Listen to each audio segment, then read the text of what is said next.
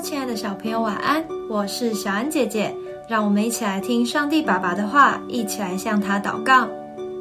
约翰一书二章十五到十七节：不要爱世界和世界上的事。人若爱世界，爱父的心就不在他里面了。因为凡世界上的事，就像肉体的情欲、眼目的情欲。并今生的骄傲都不是从父来的，乃是从世界来的。这世界和其上的情欲都要过去，唯独遵行神旨意的是永远长存。今天的金句提到不要爱世界，这里的世界指的是金钱、玩乐等等诱惑人心的事物，但神并不是全然禁止我们去做。而是要我们有所节制。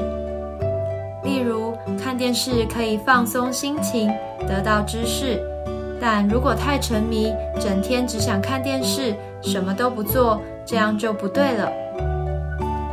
我们把精力都花在看电视上，怎么有时间跟父母聊天、向神祷告呢？